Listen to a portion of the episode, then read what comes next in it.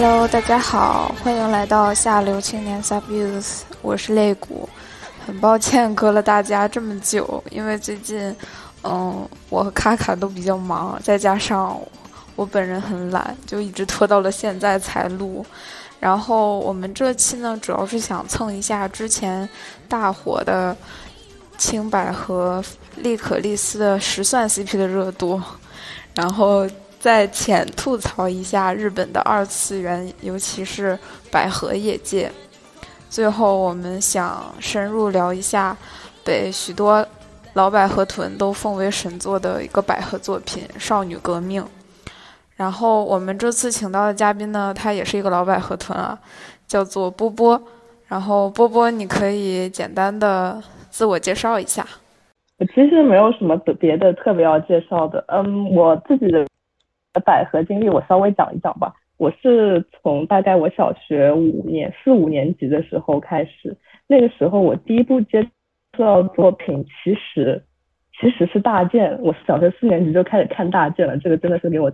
非常的震撼，这是一部非常不适合小学生看的漫漫画，大家千万不要学我。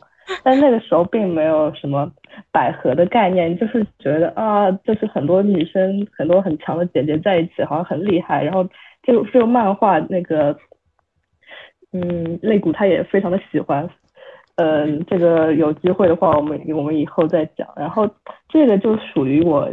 入门百合的一个契机，但不是非常的典型，因为我没有意识到我当时在看的是可能算是一种少年漫轻百合这样的一个范畴。然后接下来我有意识的去看百合是一部变百，就是主角是一个男的，但是他后来突然之间变成了女生，然后包括他的心理，他心里本来就非常的刻板印象中的女性化，叫叫什么来着？女生爱女生。我当时只是作为一个小学生被这个标题震撼了，点进去。啊，原来是这样的作品！其实他那个刻画还是挺不错的，因为到到后来已经没有男这个女主原本是一个男的这个设定什么事情，完全就是几个女生之间的故事。然后后来我就一发不可收拾，开始看真正的百合，比如说什么 Girlfriend，这个就是我的入门作品之一。然后那个时候大概是几几年来着？零九一零年吧。之后我就不停的在看所谓的什么百合三神作，当然其中两部我觉得可以是去掉的，嗯，然后是吧？嗯，我手机有一个人对此的，对吧？对此的称呼是只有一部配出 BD，其他的两部，嗯，怎么说呢？只能说他们真实的刻画了女的和女的在谈恋爱这件事情，别的并没有什么可取之处。嗯，然后其实我在。中学、高中阶段都是看了比较多的百合作品，然后包括清白，包括一些现在划分出来的概念概念啊，清白和重白。局里局气那个这这部漫画，我是在他刚开始连载的时候就在看的，当时我真的没有意识到为什么这样一部在我看来非常无趣的作品会红到这么的现象级。哎，那部真的特别火。我都不理解，对，火到我很无语。我是从第一话开始看的，他就上来这个，嗯，我是看的动漫，当时对，然后 B 站上就有很多人在那里刷一些就很恶俗的 NTR 什么梗，就让我觉得啊，这个太恶俗了。呃，其实我的百合启蒙的话，应该是《宝石之国》，是一个比较后现代的作品。对对，还挺晚。对对对，我这部我这部我也非常的喜欢。是的，我我觉得如果这期反响比较好的话，后面可以再开出来讲一期，什么圣母在上，然后大剑、宝石之国这些。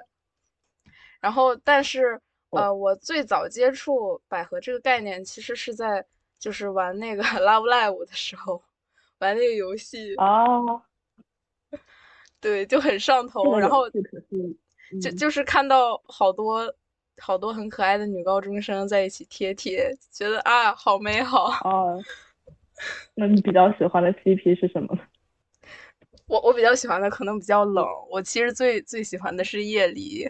艾艾莉就是惠理。不是不冷啊，他不冷。不是不是 CP 就是夜里，夜里就是。你说的，我以为夜雨和第二部那个就是水团。Muse Muse，其实我对他们，就是因为我还是更喜欢水团那种，就在海边乡村，就那种环境，我不太喜欢就什么大小姐学校，然后呃，就可能我比较喜欢原生态一点的。然后好像说，因为水团它也很很热门嘛，然后带地带动了地方的经济，据说让我觉得很有趣。然后 Love Live 的百合吧，就是你能看得出来，他们并没有特别的刻意的在卖百合，但是他们确实也有卖。然后 Love Live 在 Miu 到水那段时间，这个同人的创作真的是热到现象级，不管是在日本还是在国内，都是 Love Live 的首屈一指的。对，我可以体会到，尤其是一开始只有单人卡。然后后面就是同人创作多了之后，就开始有那种什么双人卡，然后就各种开始卖腐了。对对对，我就可以体会到官方的良苦用心。对对对，他卖到现在到红款这一段这这一代已经开始有一点真白的倾向了，让我这个看了好几年 Love Live 的人措手不及。但是那一对我并不是很喜欢磕，Love Live 也算是一个很典型的一个清白吧，就是。一群美少女，大家围在一起做一个做一件事情，大家有一个共同的目标，就是当偶像。然后除了除了 Love Live 嘛，还有那个叫什么 Band Dream 是吗？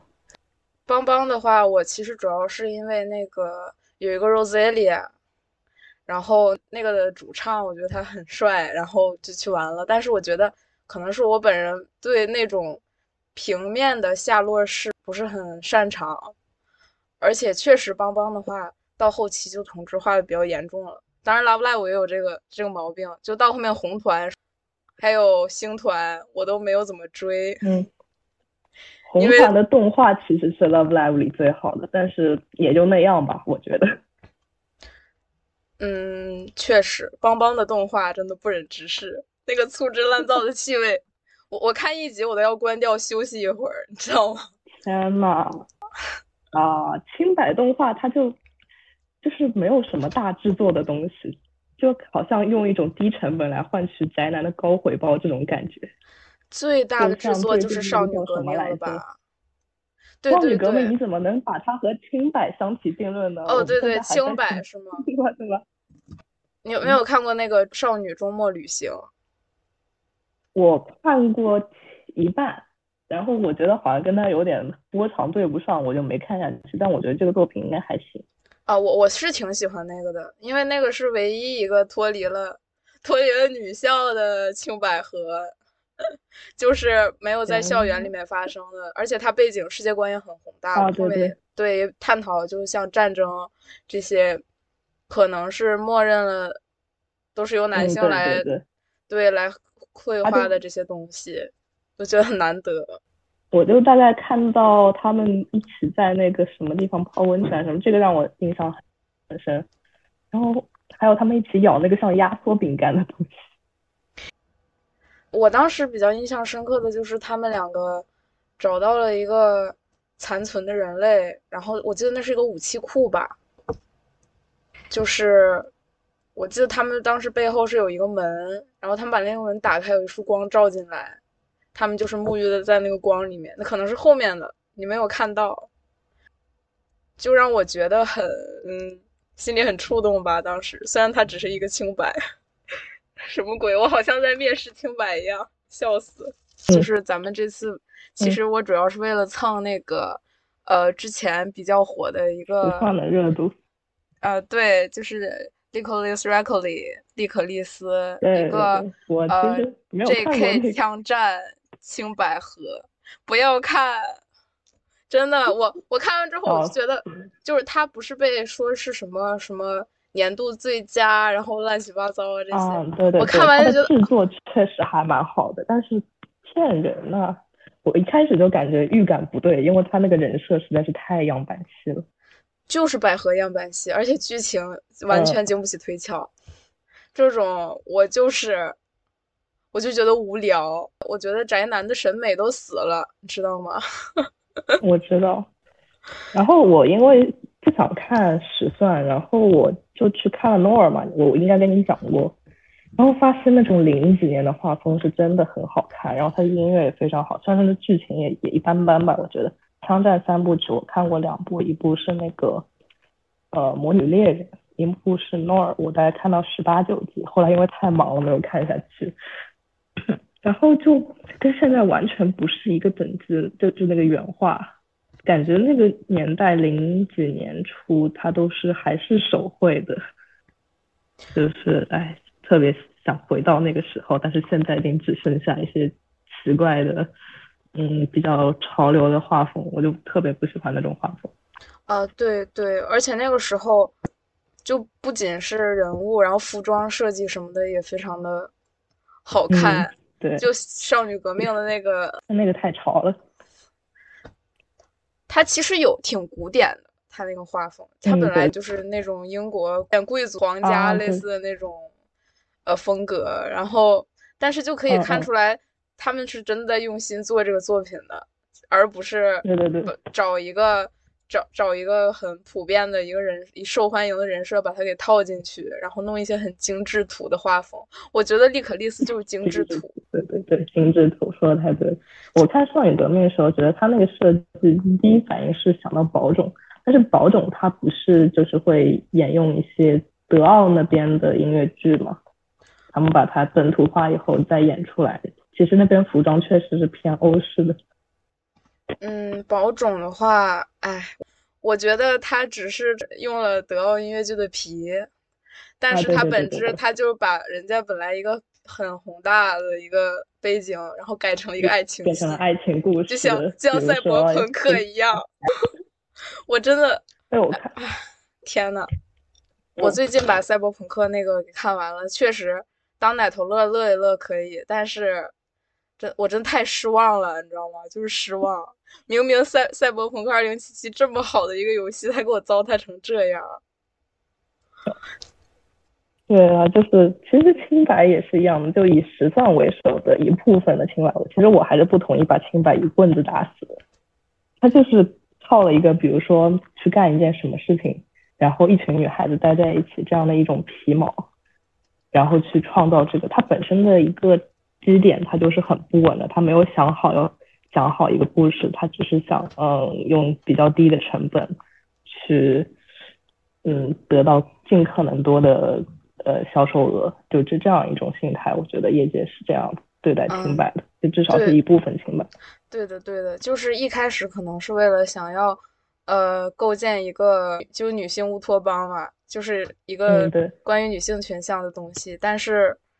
它确实是不需要什么复杂的故事模式或者是背景，就复制的难度比较低，而且受众宅男比较多，而且说实话，他的人设刻画就是真的是毫无难度，我觉得就大部分。对对对，这就要我就想说下一个了，就是他所谓的那个群像，其实是在给角色贴标签，他没有想过要去深挖一个角色他为什么会这样做。比方说举两个例子，一个是大剑。另外一个是圣母在上，他就你可以很明显的感受到那些角色是作者用心创造出来，他有他有每他每个人有自己的形式的标准，有他自自身的逻辑，但是后来的一些作品，呃，我说句实话吧，比如说《Love Live》后面的某几部，他是没有这个东西的，就是作者脚本他想到哪里写到哪里，他给他安上某一个特质，然后开始写，我。举个例子，比如说，虽然我朋友喜欢这对 CP，但我我偶尔也会看一看，但是我还是会拿出来批评一下。比如说唐可可和平安民警，他们是非常我我就知道你要说他们。对对对，比如说唐可可和平安民警这两个角色，唐可可就是被贴上了一个会怼平安民警角色，当然他怼的是毫无道理，就是不知道他为什么要去这样怼他，也想不通他怼他对他来说有什么好处，可能是因为爽吧，我只能这样理解了。那平安民警是什么？平安民警就心甘情愿被他怼，然后呢也不会怎么很重的反击，顶多是顶多是呃反击那么一下，说哎呀你怎么这样说我，然后也没有后文了，就感觉心甘情愿的被他欺负。那那有什么原因可以说明？那 我只能说，那 我只能觉得平安民警是一个 M 了呀，那没有其他可以解释的东西了。对，就是这种很平板的一种 CP 的策划模式，就是现在某些清白爱用的。从当年我记觉得我之前不是说过嘛，清白开始是摇曳百合，就是它系统化的作为一种商业模式开始宣传。当然之前还有很多其他的，什么 Lucky Star、轻音少女啊，还有我比较喜欢的一部《水星领航员》啊，他们只是说有一群女生，她们一起在做一件什么事情。基本上这些作品还是能看到她们挺美好的，或者说没有做一件事情也无所谓，她们可能就是待在一起比较美好的在互动，这也是一种。模式，然后从摇曳百合开始，它本身还是一部我觉得还行的作品嘛。当然，它也有些标签化，比如说你看过吗？就里面有一个叫什么来着？一个英子，一个向日葵，就是很明显的傲娇对傲娇，但他们的傲娇对傲娇还算是有点意思。嗯，就是我我先说你一开始提到的那个问题吧。观众很喜欢简单粗暴的将女性角色，就是按照他们的萌属性来进行一个非常一元的划分这个问题。就比如说什么黑长直、傲娇、败犬、眼镜娘，就这些抹杀了他们所有除此之外的心灵内核。就包括现在看一些番，就有有一些角色，他们可能呃表面上说拒拒绝男主啊或者怎么着，都会直接被打为傲娇，然后也他们也不会去细想。对，然后还有一个就是我们看不到那些他们有迹可循的感情的刻画。就是他们平白无故的建立了某种某种联系，但是这个联系是是难以推敲的。就像你说的，唐可可他们，但但是他们挺搞笑的，我觉得，因为我经常看到他们的梗图。对，《圣母在上》里面不是有一个很经典的傲娇吗？就是童子。童子是一个被挖的很厉害的角色，因为他的所有的傲娇的原因都被解释了。我觉得，我觉得他很可爱。我大概是我看《圣母在上》最喜欢的角色之一了吧，不能说最喜欢的角色，但是是之一。对对对对，童子也是我的之一。因为《圣母在上》有魅力的角色真是太多了，太多了，实在是太多了。以后有机会的话再讲吧。可以可以，我们后面就是我想讲的就是清白啊，不光是清白，包括像草莓这种所谓的重白啊。它有一点，虽然就是全女的乌托邦，但是你可以时时刻刻的感受到有一双男性的眼睛在凝视他们。是的，是的，包括神无月的舞女，就是他前面就录胖子什么，第一集就有这种，就让我觉得，哎呦，我服了呀！利利可利斯里面也有，也有，就是他们怎么那么喜欢胖子呀？我不理解。对呀，我之前还在处于观望状态嘛，大概三四集的时候，然后那一次有一个震撼我心，我。让我决定不看的是，他把那个什么胖子脱下来穿在自己身上。是是是，我觉得这不是一个精神正常的女人能够做出来。当然，精神正常男的也不会，但是猥琐男会啊。这就是他，他还嘲笑那个，哦天呐，我已经忘了那个那个人叫什么，就是那个黑长直里面那个黑长直嘲笑他总是穿男士的平角裤。呃，是不是龙奈啊？对对对，龙奈。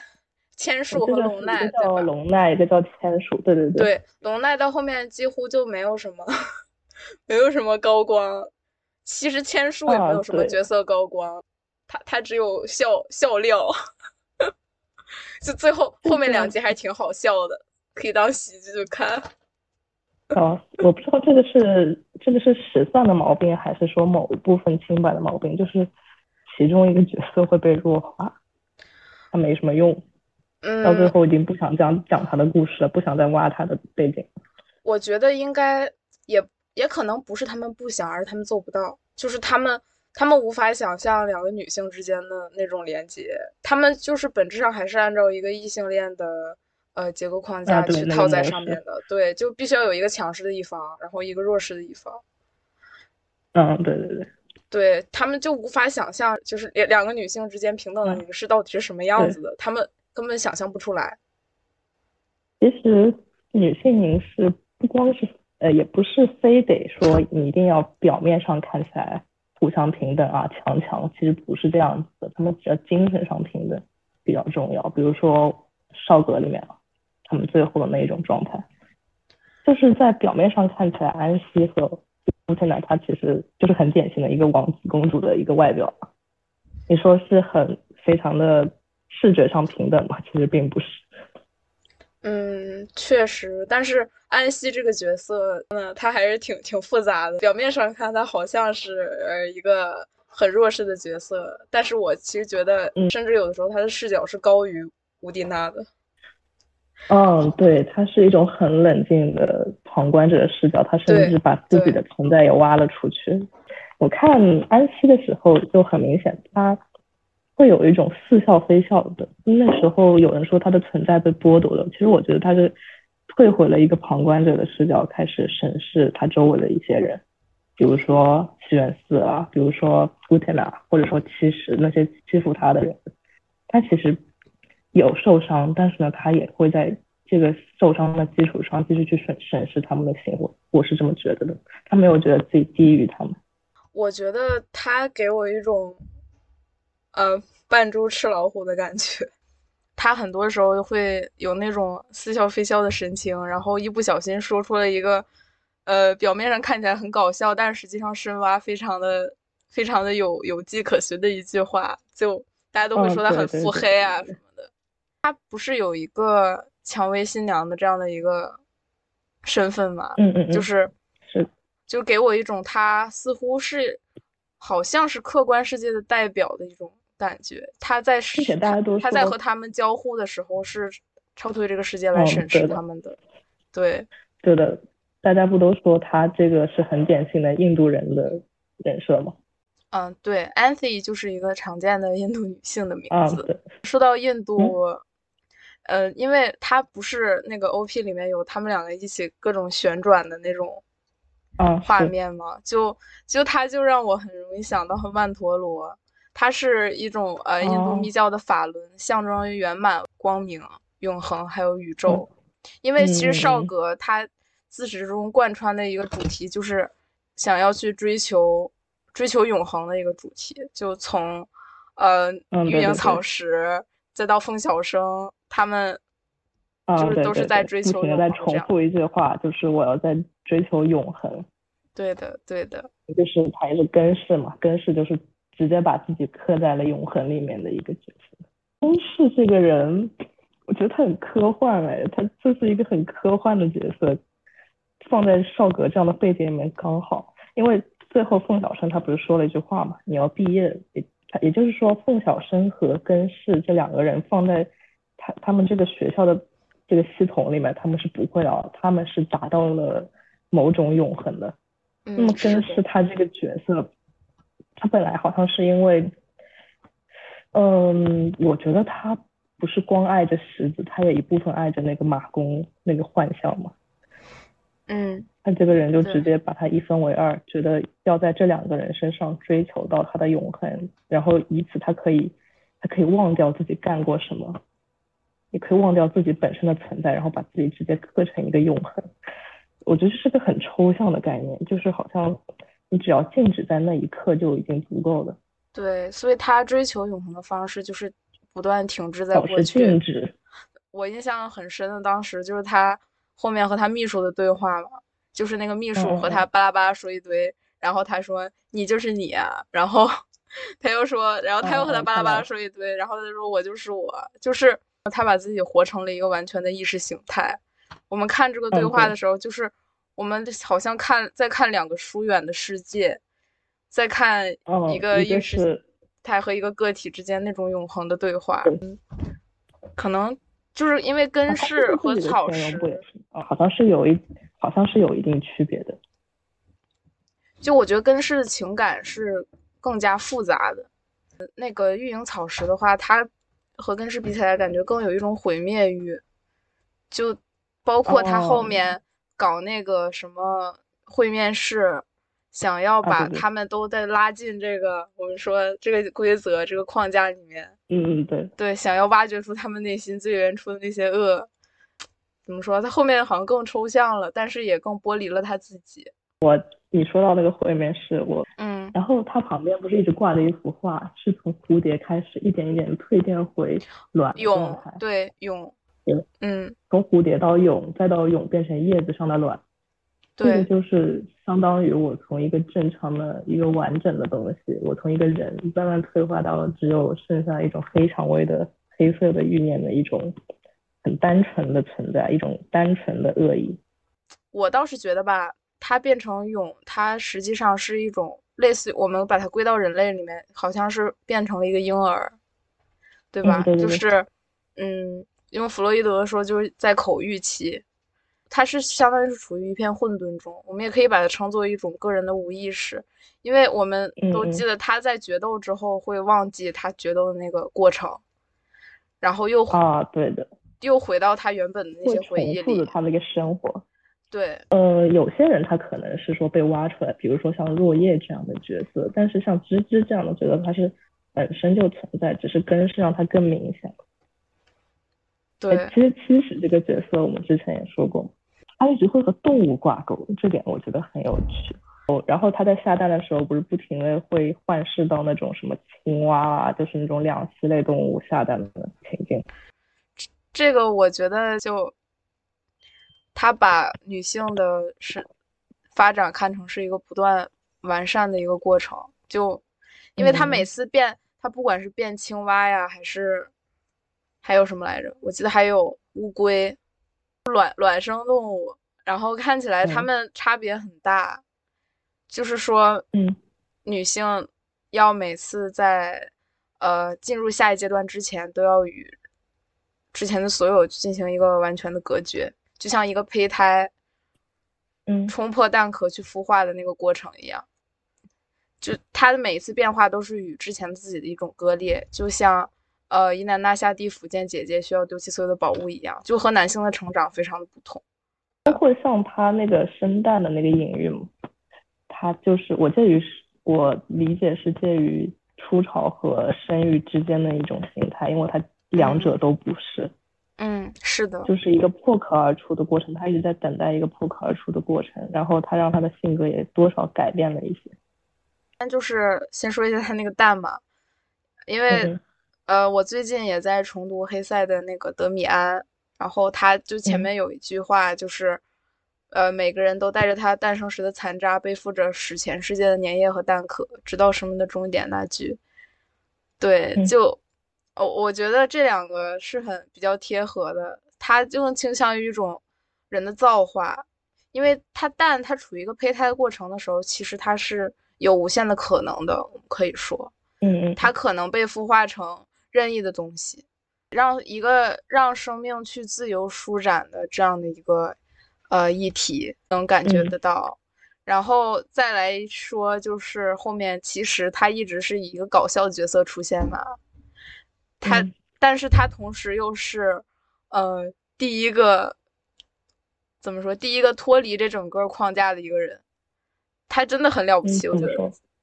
就是包括他一开始一一开始，乌蒂娜被那个风小生所迷惑，然后他就跟乌蒂娜说说：“呃，你知不知道你一直都是被骗了？”啊，我有点印象，这个我没有看到，但是我有。对，就包括包括后面他们那个学生会再集聚的时候，他选择脱去了学生会的那个制服，穿上了自己原本的制服，就他不屑于再和学生会的那些那些人在一起了，就但对 对对对。他甚至我觉得他算是嗯嗯拨开了乌迪娜觉醒的最后一片瓦砾的一个角色。他确实是有一部分算是一个点醒乌迪娜的一个一个角色，我。我我在想，其实是不是一个连接乌特娜这种和普通的未觉醒的学生，特别是女性学生的这样一个桥梁啊？就它嗯兼有了两者身上的特质。这么一说，确实，好像他既不是那种普通的学生，也不是乌蒂娜。对，他两者都不是，但是他既然有两者特征，并且能够把它们连接在一起，就起到一个既是一个骄横跋扈的一个小公主，但又是同时能够点醒主角的这样一个存在。对对，而且他也是第一个，我们说发现了自己的本能性的，就发现自己本性的一个角色。但嗯是，就有我就有一个很呃很疑惑的点，大家想到其实似乎都是一个搞笑角色，就没有人会想到他，呃，就那些比较先驱性的这些行为。我觉得他应该是扮演着一个低姿态的先知的一个角色。低姿态的先知他还行，还就是是一个很低姿态的一个搞笑的形象，但是他同时又蕴含着很大的能量。包括他，他们其实和学生会其他人在一起聚会的时候，到后面有个印我印象很深刻，就只有他是蹲着的，然后其他人都是站着的，就其他人都是一个很权威的这样的一个形象，但是只有他。很很弱小的 身躯站在蹲在那里，嗯，接地气，倒也不完全是接地气吧，我觉得，因为虽然他当时小小的就站在那里，可是他说的那个话就给我印象很深刻。我觉得当时同声东阳是说什么，作为决斗者，我们不应该丢掉戒指，然后其实说我早扔了。学姐又开始讲那个溺水少年的故事。其实就说这种事情，我们还是早点忘了的好。就是我觉得他并不是一个作为接地气的一个形象出现的，而是他其实根本就不屑于与学生会的那些权威为伍，而且是已经摆脱这个模拟还有幻境这样的一个形象。只不过他表现出来的方式看起来没有那么尖锐，没有其他人那么的具有压倒性而已。嗯，我觉得他算。他算是第一个对一个那个哥哥怯妹的人吧？啊，你怎么解读他的哥哥？我觉得他们三个可以放在一起解读，就是西园寺、童生还有凤小生，这三个递进的一个东西。对对对对对对，最低等级的西园寺，然后高一等级的东亚，然后最高等级的一个符号化的凤小生。对，嗯。我先说一个比较普遍性的解读，可能就一眼就能看出来的，就是一个是父权制的初级，一个是父权制的高级，还有一个就是风小生抵达了父权制的中级，就是那个最初的那个父亲，最初的那个大他者的这样的一个形象。这首先是第第肯定是第一层面的嘛，对吧？然后，嗯。就西园寺而言的话，我觉得他他也挺好笑的，就交换日记。关键是他最初的行为和他最后也不是最后吧，中间表现出来的行为是非常矛盾的，这一点就非常的东亚男。嗯，我觉得倒不是矛盾吧，就是表面上看起来是矛盾的。就一开始大家都觉得啊，他怎么可以打安西？他心里。在他心里，他是不是只是个道具？然后等他真的失去的时候，他就百般的缠上来，给这种交换日记咯，就类似的行为。哦，我还以为你说的是他前面和安西和后面和若叶呢，笑死。哦，这个也是，若叶其实他没有把若叶放在眼里。我觉得他，嗯，他对安西也没有多大的感情，我觉得。我觉得他在自我催眠。对我，我觉得他就是一个很自大的、很典型的自大东亚男的一个形象，就是我都我都和你天天交换日记了，你怎么还不喜欢我？对对对对对，就是那种非常典型的东亚男的形象，就是一种占有嘛。他把这个占有当成了当成了爱，有把它解读成，呃，就是旧日本的那种。文化就是很封建、很野蛮、很暴力，包括他交换日记也是一种很原始的一种，就是意识形态没有得到进步，仍然停留在旧时代的一种封建家长的形象。就是如果把它当单纯作为一个人来解读的话，就那他就是幼稚；如果说把它带成呃当成一种意识形态的代表，那就是原始。对，就是迂腐。嗯，但是也因为它比较原始，所以构不成任何的威胁。所以对观看者，像我们这样的呃的观看者来说的话，比较恐怖的可能还是东亚和风小生。确实。哎，东亚就是，嗯，你怎么想？东亚钓钓鱼男，太会钓鱼了，而且他很高级。他钓鱼手段很高级，对他是一个非常典型的捕猎者，就是东亚文化里面的这样一种男性。他而且是非常高级的，他会表面上说啊，我是一个女权主义者，但是是的，是的，是步步步为营，一步一步的下套，来给那个乌天达设置陷阱，让他先以为自己呃自己爱上了东亚，然后感情得到动摇以后，然后再再去摧毁他，是这样一个步骤，就非常的像婚姻当中东亚男会做出的举动。重生东亚，他给我一种，哎，就是怎么说？就是很点那种女权男。我 我刚刚脑子里面突然闪现过一句什么最高级的猎手都是以猎物的姿态，因为他最后他最后决斗的时候，他不是把剑放下了吗？我就脑子里面突然想闪过那句话，他就是用一种无害的状态去对他会去示弱，对，他会去和他示弱。乌迪娜他就是那种。真的看不得任何不就是恃强凌弱那种非常正义的形象，就是我觉得他对乌迪娜的影响倒是没有凤小生那么深远，因为他毕竟只是自然的。对，他当时和那个乌迪娜一起在那个舞会上，不是拿了一把武士刀，也是依然是一种保守主义吧，只不过披了精致和委婉的外衣。嗯嗯嗯，我觉得就和。和西园寺的那种比较露骨的残暴相比，他看起来似乎更加的委婉一些，似乎更加高级一些。但是其实本质上，还还是保守主义。就像 那种什么，昨天和你聊什么达达主义，和你聊孩子的诗，和他心里孤独的海怪。然后第二天，我想，我懂，我懂，我懂，我懂。KKP，我想。就那那种，对对对对，就是他会，他比西园寺高明的地方就是他会包装自己。嗯，但我觉得还不如西园寺呢，因为西园寺至少真实真诚。嗯，但是就像我们刚才说的一样，他那个真诚可能只是一种幻 象，他觉得自己很真诚。没有，我我的意思就是他，他完全把自己的。劣根性彻彻底底暴露出来了，像某些宅男一样。我懂，我懂，太好笑了。凤小生呢？哎呀，凤小生这个，他他可太复杂了。其实我当年就不是很懂了一点，他和王子到底是什么？王子到底是不是他的一部分？其实我是觉得，王子他其实。根本就没有存在的必要。就咱们看的时候，很容易去猜这个王子到底是谁。就我先猜会不会是西园寺，呃，会不会是童生，会不会是风小生？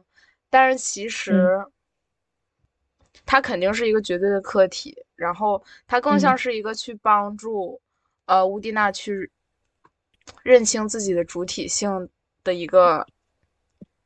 嗯，客体规定性吧，我们可以说，就是为了让他确立在这个混沌的世界里面去确立自己，因为乌迪娜她，她不是父母双亡，非常凄惨，然后他无法在家庭里面，在家庭这个客体这个结构里找到自己的位置，找到自己的主体性，然后他就选择去皈依到这个王子身上来，就是补充这已经缺失掉的这个。课题让自己树立一个表面的自我嘛，嗯，有点像，有点像《燃烧女子女子肖像》里面，就是你记不记得那个镜头，哈内尔在那个上面坐着，然后那个画家在底下画，然后哈内尔对他说说，就在你凝视我的时候，我也在凝视着你。哦，是的，是的，是的，是的，那个场面。对对对，就是通过凝视来确定存在嘛，就是。就之前萨特也提到过，就是当我意识着凝视的对象那样子的时候，我才能意识到我的存在，意识到这个凝视的发出方。我觉得王子更像是一种这样的一种形象，就他，他不一定非要去存在，他只需要竖在那儿，就是他是男的也好，他是女生也好，然后他是他是一个概念也好，这都不重要。那你觉得他像什么？就是一个八者。对我也有这种感觉。不存在的概念，一个压制别人的东西，一个压制别人的符号，一个象征。它不像别的，比如说，嗯，他的对立面就类似于若叶吧，她是一个实实在在的摸得到的，在你身边的一个女生。然后凤小生就是一个高高在上，你好像能猜的，你想根本猜不透他到底在想什么东西。我觉得他好像是那个学院的本身，对，他就是那个蛋壳。可以，这句话非常好，剪进去。还有，为什么我说他不像一个人？就是我刚才已经说过的，他和根氏，他们都没有变老，那也就是说明他们根本就不是人类。他们在这个学学院里面得到了他们的永恒，是一种完全停滞着凝固的东西。但是，但是他比根氏是稍微高级的一点，就是他没有。像根氏一样，就完全停止在过去。他，我觉得他其实内心里他也是想要去变革的。就是你觉得王子那个形象也投射到了他的身上，是吗？只是他没有成功。我觉得他更多代表的是一种王子公主这样的一个大的模拟，一个大的秩序，就是大家会觉得，呃，只要有他，一切都会迎刃而解的这么这样的一个东西。就他扮演的是一个期待，因为少女革命，它革命是一个很重要的词嘛。然后，呃，关于革命这一点，其实不只是乌蒂娜，就这个学院里面有很多人都都想要去革命，包括风小生他自己。我为什么是说他是一种模拟呢？他其本身才想要突破这种秩序的，但是他突破这个秩序的方法，就是把其他人拉到他构建的一个新的秩序里面来。他本质又变成了，就是从一种霸权变变成了另一种霸权。嗯嗯嗯，对，是的，他有点像那种什么屠龙者永成恶龙这种很比喻。笑死，确实，后面他一直在给那个乌迪娜洗脑嘛，就是说，你就干脆躺平吧，你不要再想自己的什么本性了，什么自信、解放。就乖乖来到我的秩序里面不好吗？嗯，对吧？就给人给人一种这种感觉。而且他其实是想要去怎么说呢？他想要去当那个王子，他想要去回应所有人的期待，然后解决所有人的问题。就除了他以外，所有人都是公主。我觉得，如果说把那个幻。幻影里面的王子作为一个意象或者象征物来解解读的话，把他这个意向投射到他们两个身上，古天娜和凤小晨就是一个截然相反的对立面。就同样一种概念，在两个人的身上得到了不同的体现。因为乌迪娜她本身她其实超越了王子的，嗯对。但是凤小生只是去模拟王子。哎，就是。其实开头不是一直重复一句话嘛，就是说啊，那个女孩因为太憧憬王子，会想要去成为王子，对吗？对，那个我印象也很深。他给，他给了一个反问，这样真的好吗？就是就让让读者去思考啊，这件事情它是一个正确的事情吗？成为王子真的是他想要的东西吗？还是说成为王子只是为了成为王子？就是在他模仿这个王子的行为的过程中。他去挪用了王子这样的一个结构，看似是挥着剑所向披靡、无所不能的一种形象，但是只不过是他自主的一个从属的表现，就像黑格尔所说的那种四主四仆的一个关系。他他看起来好像是这个怎么说？王子本身他在主主宰自己的行为，他其实是一种从属性的表现而已。这个里面有一个隐喻啊，就是日本战时的一个军阀，就那个中房新子，她是一个女性，但是他的手段非常的残暴，非常的暴虐。然后后面他不是被逮捕了吗？他后面发现拥有权力，然后去模仿那些男性军阀去施暴的这样的一个过程，其实是无法达到真正的解放的。它只是一种出于桎梏的轮回而已。就是一个权力的轮回，和现实相联系的话，就感觉是被这样一种概念所奴役了。他觉得自己在主导，但其实还是对现有的概念的一种模仿。而且，其实本身想要突破，就想要去重建这样的一个过程是很难的。嗯，对，就是荣格经常讲到那种自信吧，就自信是非常看重心灵整体的结构。他认为人的心性本身是完满的，然后，嗯自信的一个过程呢，就是去个体化还有个性化的一个过程。那么这个个体化就是自主性，就是去不断的呃发展还有完善。嗯，对，但是这个过程。我们只有就我们说的就不破不立，你首先是需要一个对于主客体的这样的一个完全颠倒，这个过程是类似于一种自我孵化的一个过程，它是需要你很大的精力还有能量的，就不是每一个人可以做到，所以大多数人都是公主，去选择用一种代劳的方式。这里公主没有没有性别之称，没有性别的概念。对，就是想依托这样一个王子的概念，把期待投射到他身上，然后让他帮自己解决所有的事情。嗯，哎，那我们我们再聊聊学生会里面其他人吧。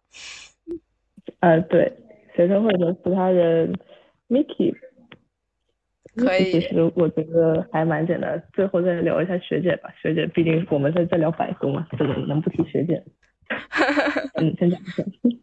Miki，Miki，我觉得他是我唯一一个可以接受的男性角色，因为他身上没有那种很典型的男性气质啊，就有点像库拉皮卡那种。哦，库拉皮卡。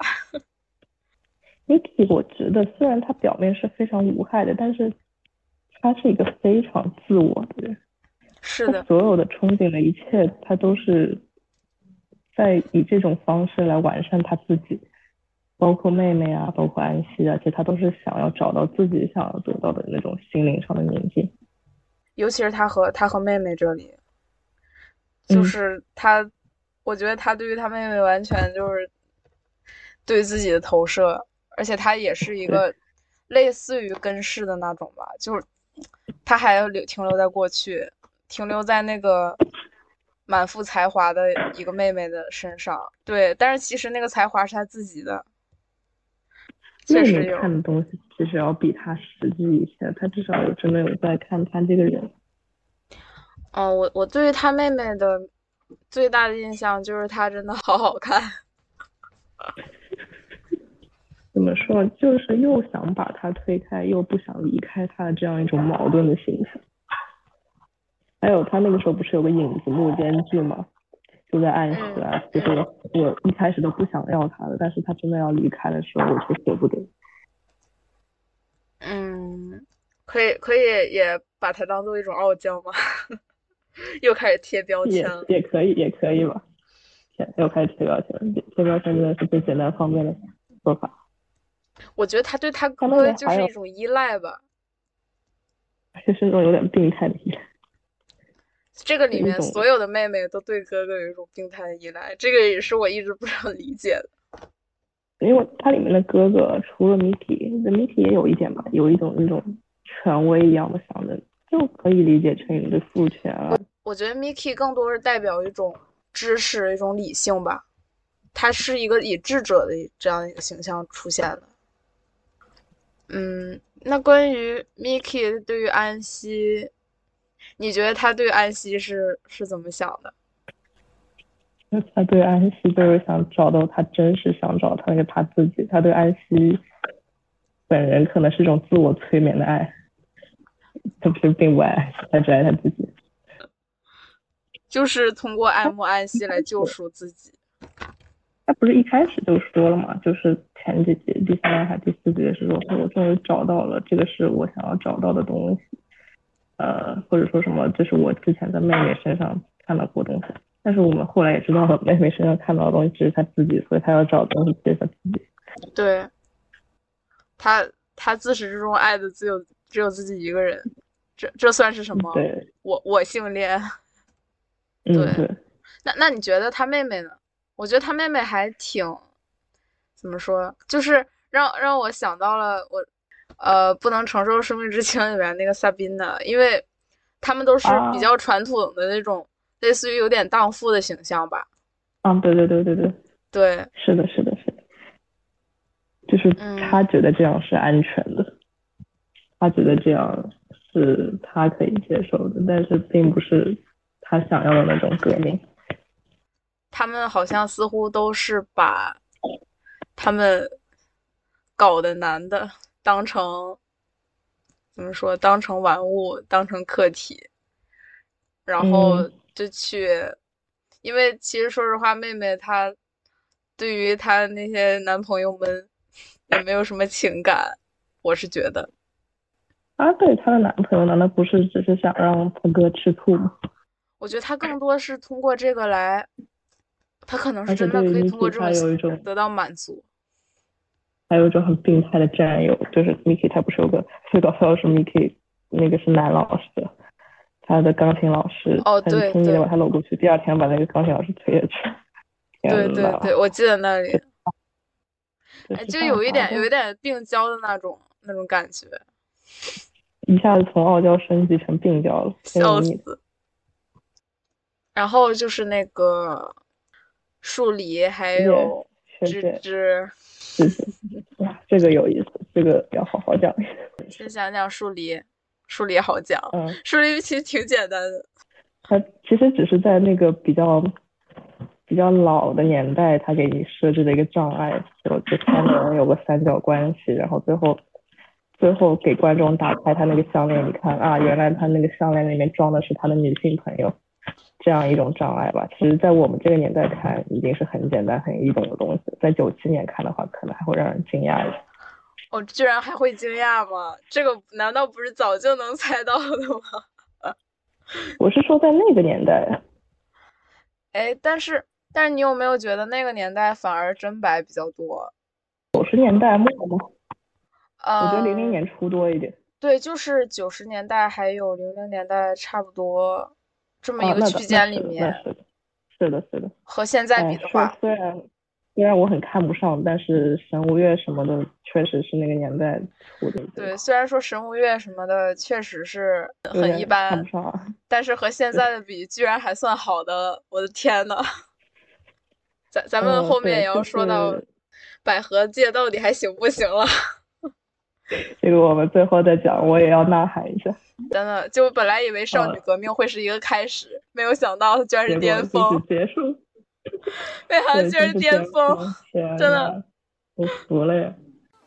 嗯，那今天我们就先播到这里，因为内容确实有点多，所以我们打算分成上下两期来讲。